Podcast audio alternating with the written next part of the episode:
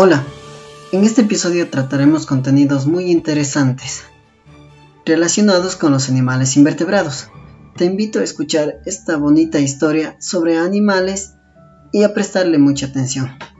Este cuento se titula Como si no tuviera huesos y su objetivo es que conozcas un poco más sobre las características de este tipo de animales. Hace mucho tiempo, cuando los animales dominaban la Tierra, existieron muchos tipos de animales que hasta hoy en día siguen existiendo. Por cierto, ¿sabías que los animales se dividen en dos grupos según sus características? Vertebrados e invertebrados.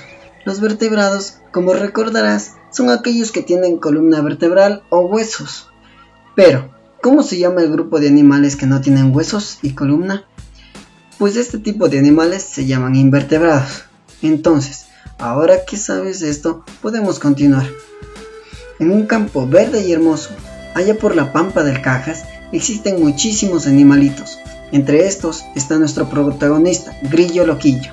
Grillo Loquillo es considerado un héroe en su pueblo, pues dicen que puede saltar grandes alturas y jamás romperse un hueso. Se dice que en un viaje a tierras lejanas conoció a una vieja araña, la cual podía trepar por una delgada telaraña sin que ésta se rompiera y a su vez moverse casi como si no tuviera huesos. En ese momento Grillo Loquillo se dio cuenta que la araña era muy pero muy liviana. En otro de sus viajes, Grillo Loquillo visitó el bosque de la Amazonía. Allí encontró a una amiga llamada Zoila y apellidada Babosa, es decir, se llamaba Zoila Babosa. Zoila tenía un cuerpo muy pero muy blando, casi como si no tuviera huesos, y se movía lentamente. Zoila tenía un primo que vivía cerca de un río y lo llamaban Coronel Caracol, porque siempre llevaba puesto una concha como si fuese un casco.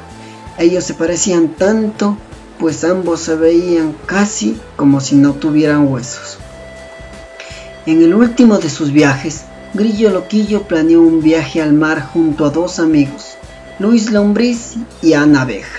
A Luis Lombriz le gustaba arrastrarse por el suelo, como si no tuviera huesos. Y a Ana Abeja le gustaba volar rápido y parar aún más rápido, sin que no le doliera nada, casi como si no tuviera huesos. Bueno, este viaje lo hicieron porque iban a visitar a unos amigos suyos que no habían visto hace tiempo. Estos amigos eran Bob Esponja, Patricia Estrella y Calamardo Tentáculos. Estos tres amigos desde hace mucho tiempo siempre han tenido una característica particular y es que los tres no tienen huesos. ¿Te diste cuenta que todos los animalitos que hemos mencionado no tienen huesos?